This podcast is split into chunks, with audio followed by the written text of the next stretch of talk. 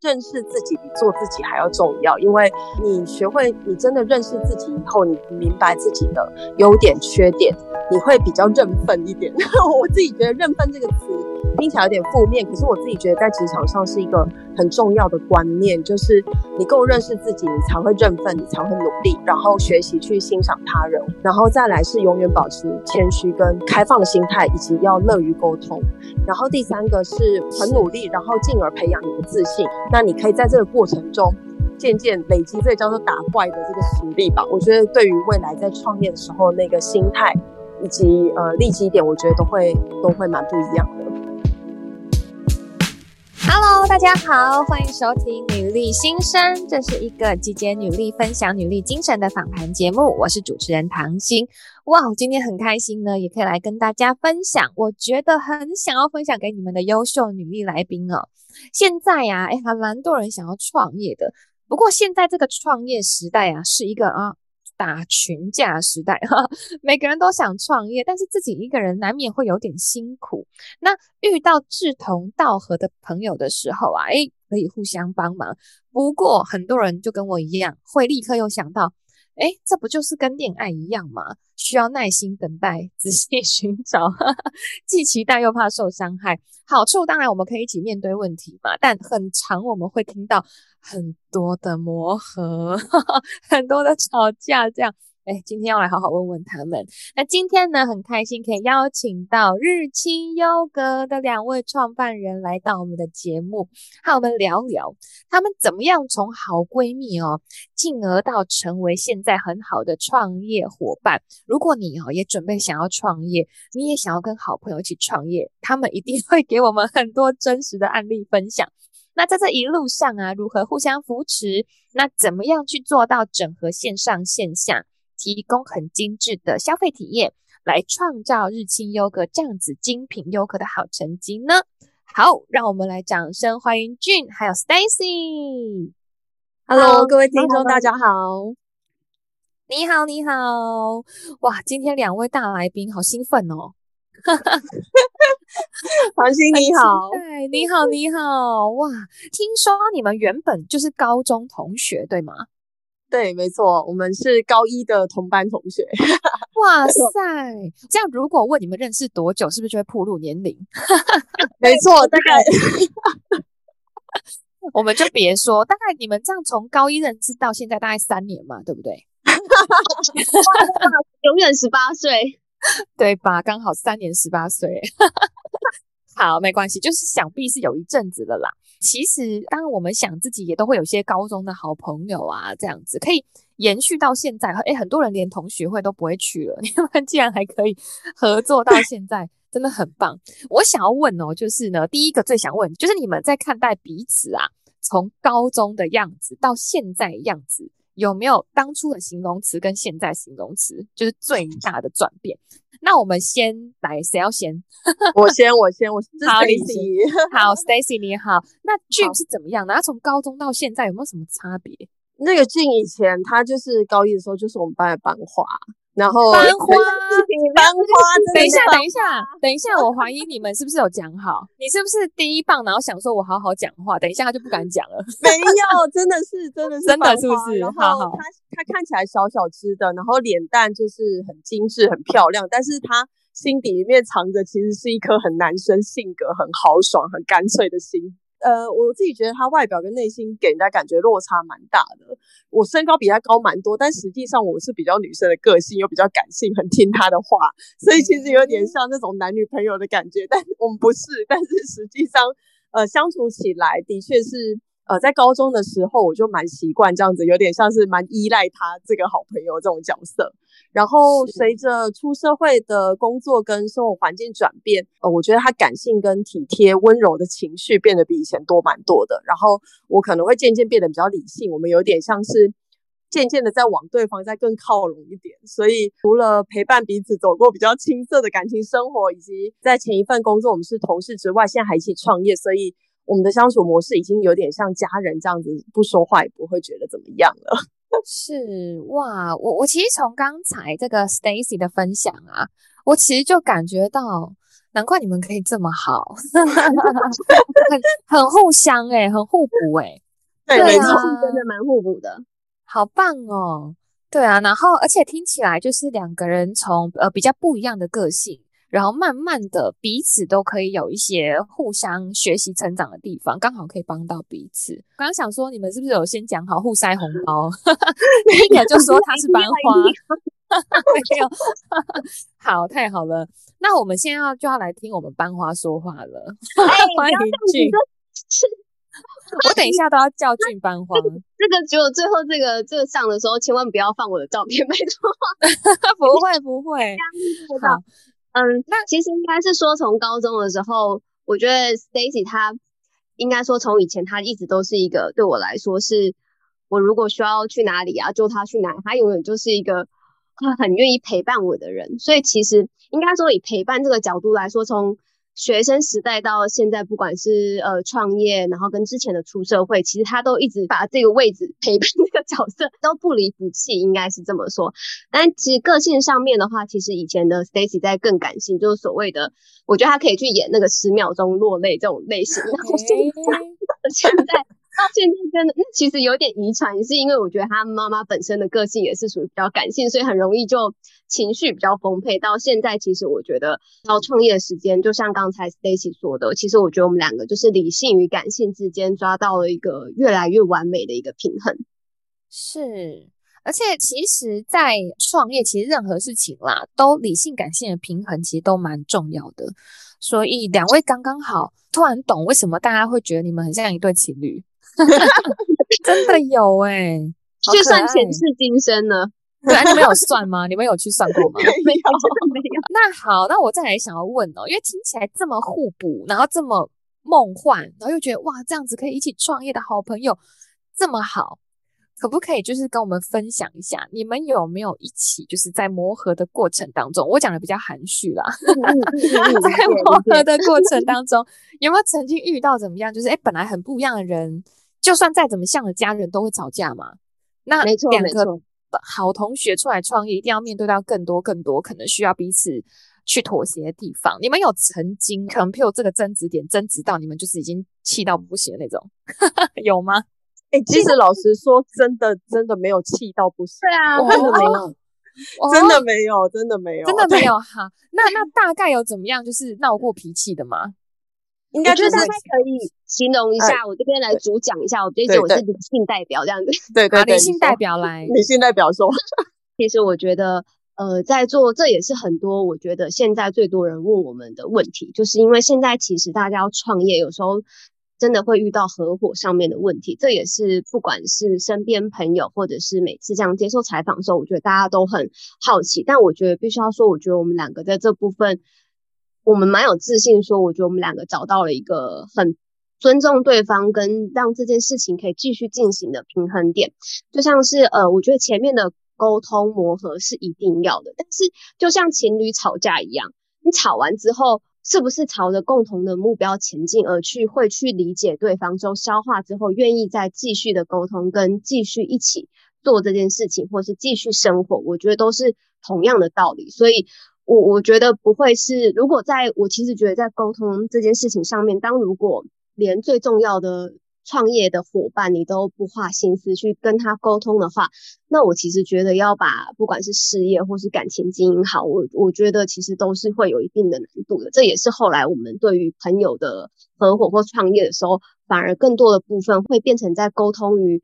嗯，你是不是真的是有耐心跟愿意去跟对方这个人去沟通，不管是好事坏事，真的有办法去做到这件事情的？我觉得那真的到最后是毅力跟坚持，才有办法让这件事情可以越做越好，大概是这样子。是，呃，其实还蛮真实的哦。那听起来呀，我推敲一下，应该不是说没吵架。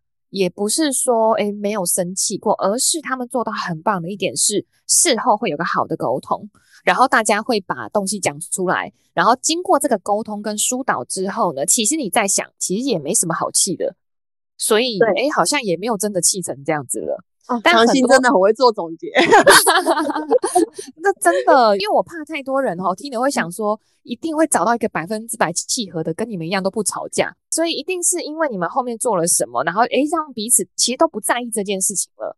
然后大家就觉得，哎，其实就过啦，然后事情也处理好啦，这一定是有做了些什么。所以如果假设啊，哎，我们的听众一定很多人是觉得，哎，我要跟好朋友一起来创业的，千万不要想的太梦幻。然后这样讲好吗？没错，没错，一定要这样子讲，真的，不然其实有时候我们在分享的时候，也怕大家都说什么，哦，你们是模范的什么典范什么，只有其实我们也都会尽量 去跟大家说，就像模范夫妻的概念一样，私底下大家做了多少的努力跟沟通，其实是没有。特别去拿出来说，但我觉得一定是花了很多的心力。我觉得其实真的是心力这件事情最重要，是非常同意。就像我们现在其实每一个人的人生历程啊，我们在回想过去的时候，一定会有经历过一些困难跟挫折。那大部分我们现在去想都觉得还好，那当时一定是很痛苦的。会觉得哇，我真是人生衰爆了。可是现在想起来，哎，其实还好，它就是个过程，并我不会太在意它。那就代表我们做对了什么，让这件事情过去了。那如果现在想起来，它还是很痛苦的，代表我们并没有处理它，所以导致我们现在都还是觉得很痛苦。所以这一段呢，哎，真的做得很好，然后也是一个很棒的分享。好，那。听起来啊，从这个呃个性上啊，无论是呃可能有人很类似，有人很互补。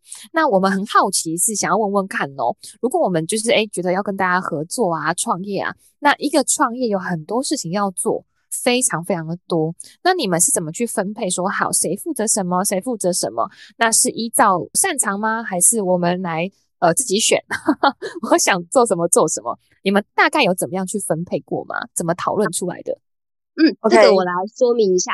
呃，其实这件事情也是，不管是在找伙伴上面，我其实觉得都是通用的。因为其实我们那时候就是真的是做自己擅长的事情，应该说其他部分可以去，呃，我觉得可以去努力学习不擅长的部分。但是其实每个人都有自己的天赋，所以当时因为我们两个前面花了很少时间在沟通这件事情，是因为我们从高中就认识到，不管是后面工作，所以已经太了解对方的特质是什么。所以其实我们一开始就。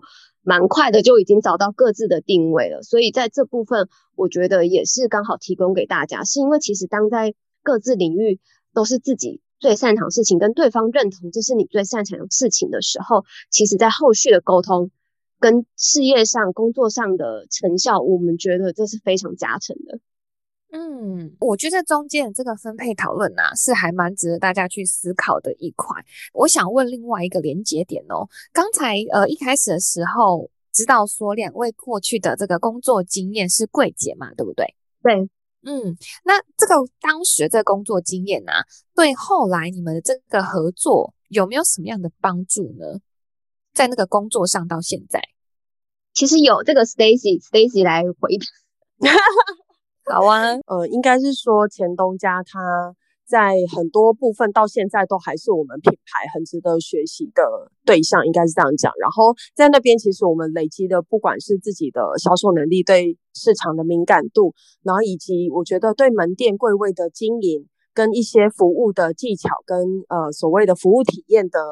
再延伸等等，我自己觉得那的确都是我们创业的其中一个养分，没错。然后以及钱东家在品牌的经营上，无论是形象、呃公关的处理、呃线上线下的操作，其实都有自己的一套。那当然，呃目前规模当然是比我们大得多，但是我自己觉得有这样子过去的养分，其实算是也是支持我们创业的一个基础吧，应该是这样子说。是，那当时为什么会从这个柜姐准备说，哎，出来要创业呢？这个是有什么样的起心动念吗？还是你们有看到什么，遇到什么样的一个一个状况？这个部分给秦雅说。好，呃，其实那创业的时间点刚好是在我们大概是，呃，应该说工作出社会大概五六年了。然后那时候其实第一个点是因为百货业其实上下班的时间确实是比较晚一点，这是第一个最开始的出发点。第二个点是其实呃百货业其实会遇到中年性，我们两个有发现越来身体越来越不好，然后都有过敏相关、免疫相关的疾病。所以也因为我们有去挂一个比较知名的门诊之后，发现其实我们甚至看诊看到了半夜，所以那时候我们才发现，原来台湾有这么多人都有免疫相关的疾病。所以因为这样，然后再来是我们在前东家的时候有出国，出国的时候其实最常吃到的早餐的食物是优格，所以那时候吃完之后觉得优格是无糖的，非常好吃。然后后来研究之后发现，它其实里面的益生菌对于我们本身自己呃免疫相关的事情是。呃，疾病是有很大的帮助，所以那时候第一个是因为想要改变原本的生活形态，然后第二个是觉得这个优格的产品在台湾无糖的部分是非常难取得的，所以才会开始有了想要创业的念头。是，我可以问一下，你们是去了国外吗？对，就比较欧美的国家，哦，在欧美的国家，然后吃到觉得哇，这个怎么那么好吃，而且还可以改善身体的状况。对。没错，是。然后再来是因为其实台湾吃到的无糖优格是，呃，应该说是比较酸的。所以那时候其实大家对于优格的印象是有点害怕的，但是我们在国外吃到无糖优格是非常好吃的。后来真的是有去了解之后，才发现不是因为台湾人原本会有一个既定印象说，哦，菌粉越多越酸是越好的优格，但是就是因为已经觉得很酸很难吃了，所以那时候我原本在台湾的时候根本没在吃优格，然后我们到了欧美之后，发现其实这完全是两回事，所以才发现说，如果是这样的话，那真的是应该把这样子。的优格就是不会吃起来很酸的优格带进来台湾，然后分享给身边的朋友。是，那呃，我很好奇，是刚刚有提到像这样的状况啊，比较大方向的是呃，可能台湾以前对于优格的认知比较不完全，你们觉得是这样子吗？呃，应该是说相对来说，当然，其实早期也有一些所谓的 yoga 专卖店，但是毕竟我觉得那时候市场真的还没有完全被教育的很好，以至于我们其实，在创业初期，因为我们到现在创业五年嘛，我们第一年店开的时候，身边真的很多长辈，甚至是呃，就是在我们门市附近的邻居叔叔阿姨们。都会就是很担心我们，就是看起来像两个小女生那那时候啦，那时候像两个小女生，就会说啊，你们做这个会不会饿死？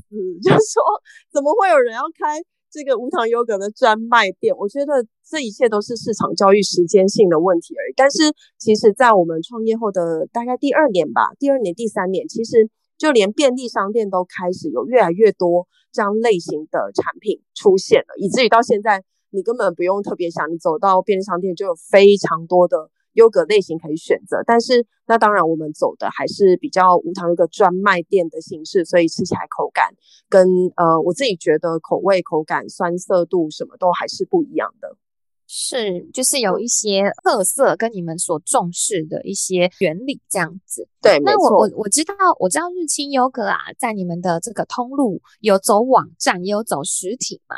其实我们也会有很多的女力啊，然后会想要开始学习创业。那想要问问看，就是两位经验啊，在这样子网络跟实体的这个销售管道啊，是不太一样的。那你们觉得，在以你们自身的经验啊，这两块的客群有没有什么不同，或者是可以怎么样去注意这两块的经营呢？呃，如果是以线上来说，呃，线上线下我们最大的客群的差异，第一个可以从年龄先来说，那大家应该想象得到，线上消费的客群年纪一定是比较轻一些些的。然后我们我们的呃门市的经营，我们的主顾客，我们的会员。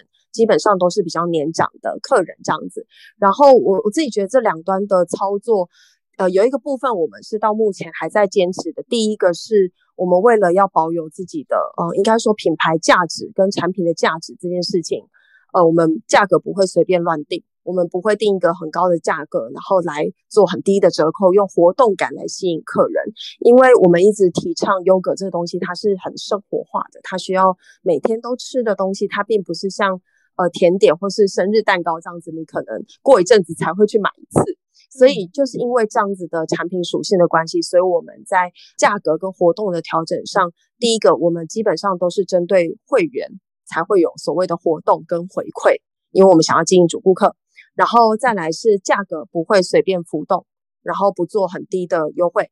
然后再来是呃，应该是说这两端的客人还有一个很大的不一样是。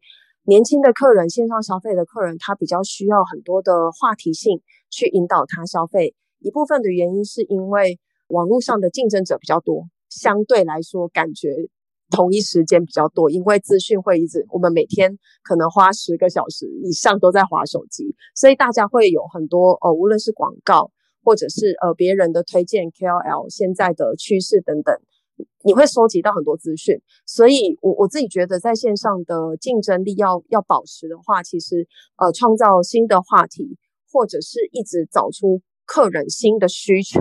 来对应到我们产品是比较重要的。那在线下的服务的部分，我我自己觉得，第一个是跟呃门市的会员的感情联系是非常重要的，所以这部分在挑选现场服务伙伴的特质，我们也把它纳入很重要的考量之一，就是他有没有办法长期跟稳定的帮我们建立起品牌跟客人之间的连接，那他有没有办法在 SOP 之外创造出自己。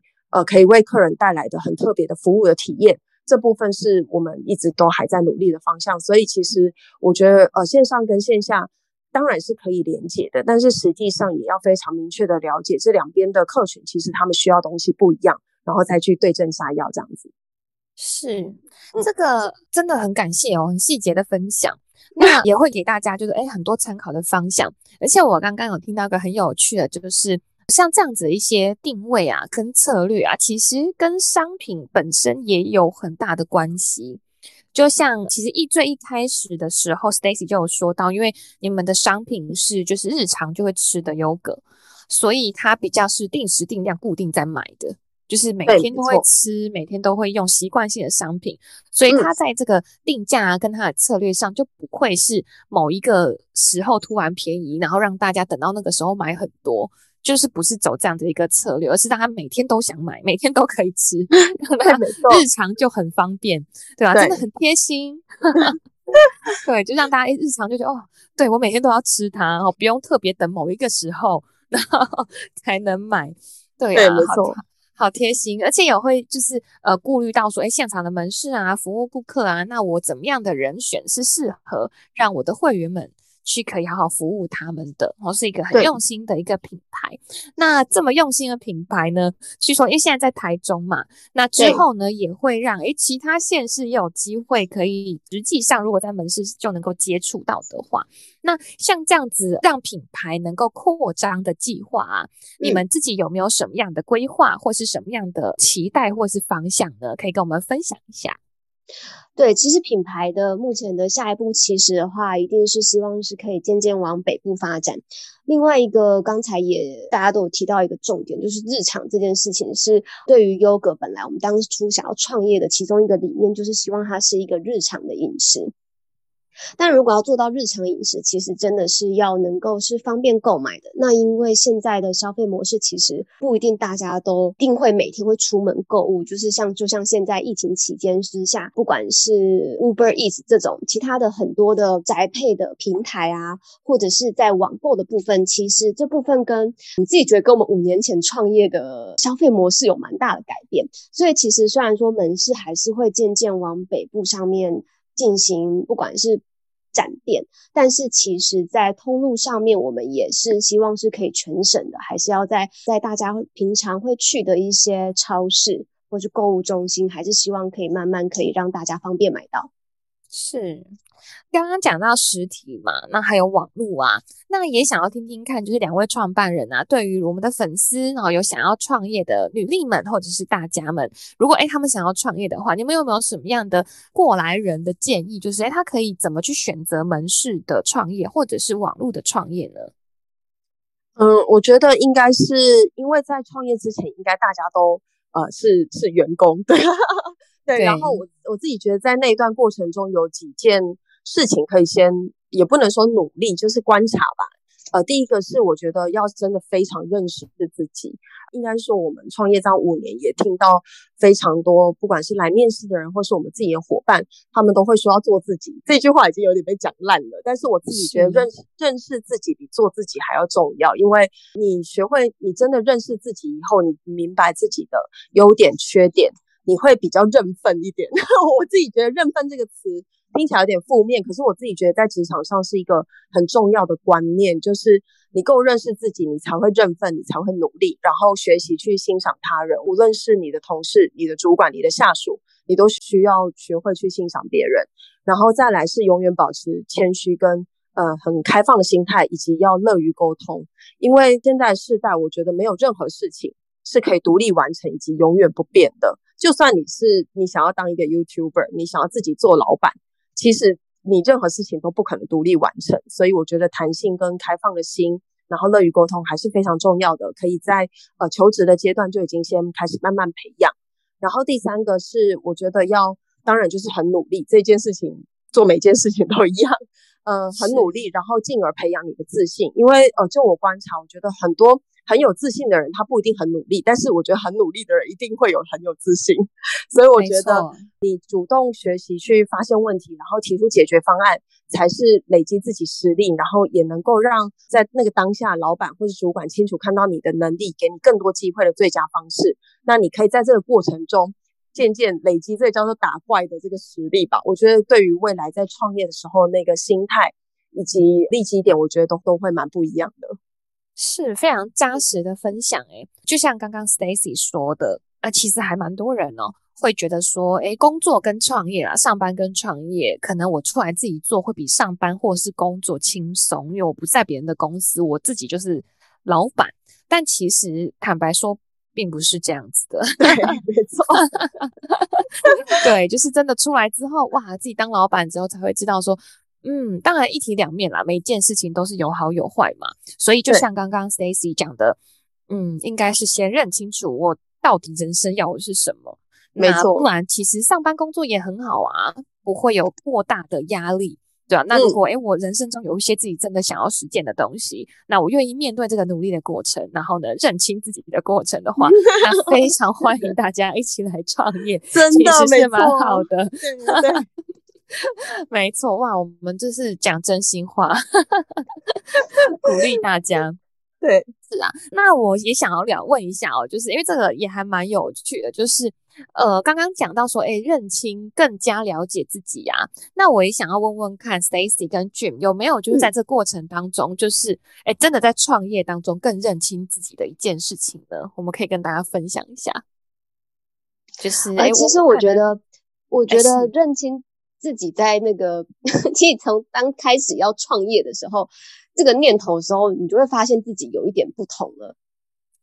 就是在原本的工作过程中，你当有这念头的时候，其实就会发现，哎，自己转变，其实不管是或许是呃社会的洗礼之后，会觉得自己的心境开始有点转变。然后第一个转变点是在创业的当时，第二个转变点的时候，我觉得是在。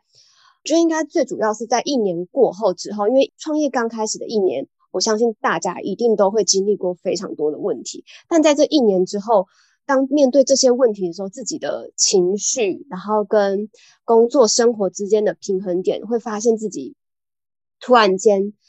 拿捏到已经是对于遇到伙伴或是客人的任何的意见提出来的时候，自己的情绪已经发现这已经是我的日常了。所以当那一刻的时候，也会发现自己开始有了蛮多的，应该是说心境上提升了不少，表示说对于任何的事情跟状态的时候，发现自己的思维呃前进了不少。但这都是我觉得是一个很棒的经验，是因为其实有时候这些问题是在没有创业的时候，或者是。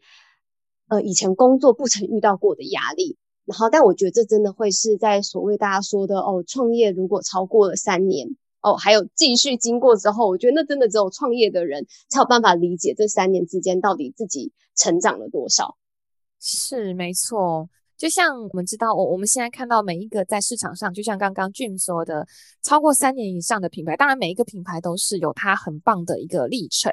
那随着时间这样一直延伸下来的，我们真的是要对这个品牌非常的尊敬，它一定是遇到了很多 很多历久弥新、历久不衰，活到现在。那刚才 Jim 有提到，就是其实从一开始准备要创业的时候，就还在工作嘛，但是其实从那一刻。其实就会开始有点不同。那我我把它形容成为，就是那个定位已经开始转变了，所以整个人的思维啊、眼界跟所思考的东西都会不一样。那从开始要创业之后，那个准备要承担责任的那个肩膀就会开始准备好了。那跟我单纯只是在工作的那个感受真的会非常不同。那开始这个从一开始就不同哦，那导致后面就会开始一路上的延伸，当然就会开始朝不同的方向前进。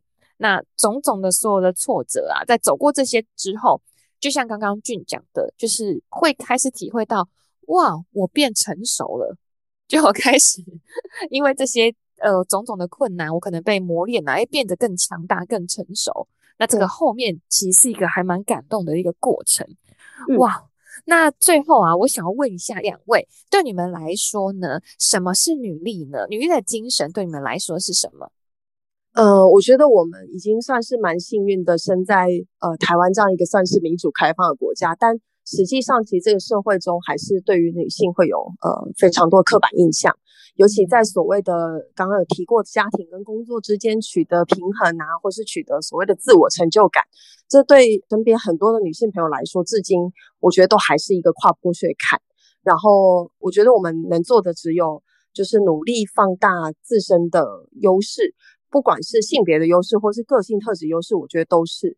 那但是我们还是要坚持保有原则，那尽量用比较温柔，然后有大智慧的心 去面对感情跟家庭生活。但是同时反过来也要很坚强，而且很有毅力的用。人家说过，用自己的双脚前往自己想要去的方向。那我觉得这就是我认为的女力精神，这样子。是这这段话啊，我我觉得还蛮感动。是虽然我跟 Stacy 不是高中的同学，但 是以刚刚的这个前面所叙述的 Daisy 啊，就是比较很感性的啊。但这段话 听起来就是是一个。真的是理性跟感性平衡的一个总结，谢谢你，谢谢女力代表，女力代表，真的是女力代表耶！我我仿佛好像你高中同学一样，好棒。那俊呢？俊，你的想法是什么？你的女力，你觉得是什么呢？呃，其实我觉得女力精神对我来说，我觉得某部分是。呃，最大优势反而有些人觉得一体两面，但我觉得其实就是柔软这一个部分，就当然也是我 在学习的，但但我真的觉得这是我们其实在不管是经营企业或是在跟伙伴之间相处。我反而觉得这会是我们现在品牌成功的一个很重要的一个原因，就是因为女性的弹性跟柔软，还有我觉得沟通上面的温度，其实反而是让我们可以品牌在推广优格的时候，我觉得会是一个非常大的助力。是，没错，刚硬太强反而更容易碎裂，反而是有弹性的反脆弱这样子的力量，比较能够适应现代。那就像我们的优格一样，好吃陪伴我们每一天。好的，今天非常非常开心哦，可以就是认识我们两位很棒的创办人。好，那期待我们之后呢，还可以有更多的机会可以跟你们聊聊天。那也欢迎大家。那可以更多了解我们这个 Yoga 的品牌。那有喜欢我们女力新生的大家呢，也可以追踪我们的频道，还有唐心的 Instagram。欢迎我们下次见喽，拜拜！谢谢唐心，谢谢谢谢，拜拜，谢谢谢谢。